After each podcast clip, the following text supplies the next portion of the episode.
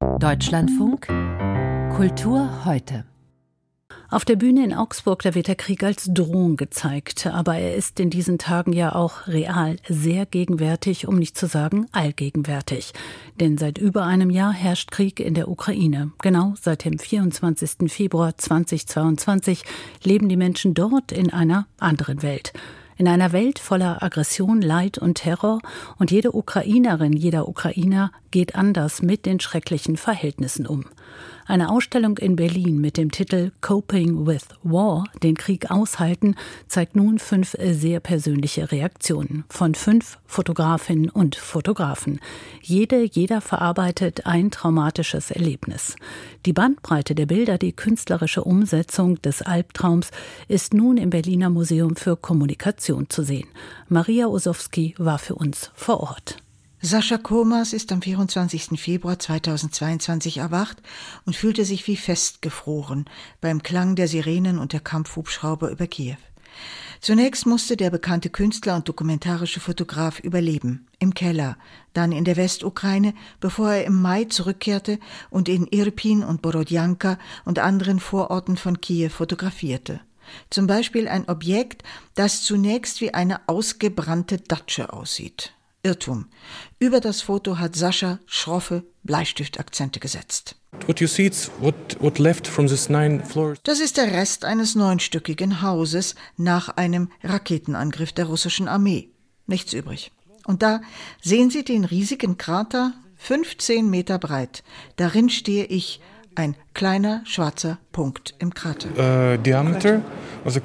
Krieg, das bedeutet nicht allein das Ende aller Sicherheit. Krieg bedeutet für Künstlerinnen und Künstler auch, das Erlebte umzuformen in eigene Perspektiven und die Erfahrungen zu bewältigen sie auch mitzuteilen. Deshalb die kleine Ausstellung mit den Werken von fünf ukrainischen Künstlerinnen und Künstlern im ersten Stock des Museums für Kommunikation.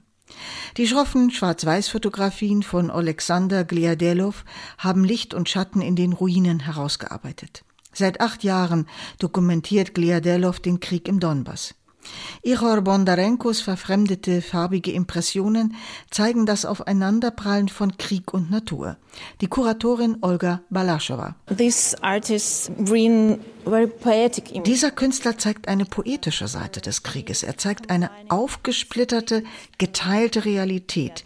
Wir leben alle seit Kriegsbeginn in dieser geteilten Realität. Einerseits ist da der ständige Kriegshintergrund mit dem Stress der Sirenen, der Bombardements, der Raketen und Granaten.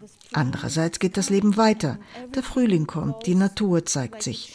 Wir sind ein Agrarland in der Ukraine. Wir sind eng verbunden mit der Natur, mit ihrem Kreislauf.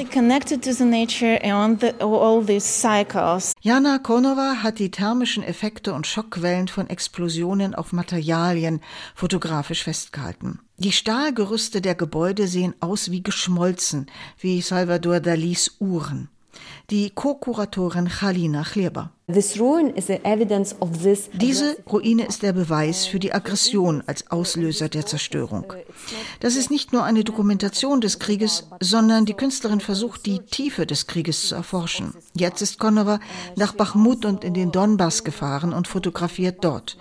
Sie ist aus Westeuropa zurückgekehrt in den Osten der Ukraine, um den Krieg dort zu dokumentieren.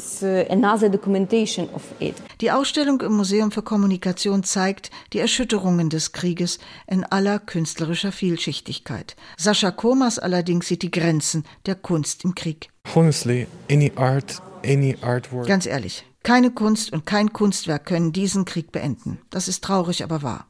Der einzige Weg, wie meine Kunst helfen kann, ist, den Menschen, die meinen, man müsse mit dem Aggressor Dialoge führen, das zu zeigen, was Krieg wirklich bedeutet.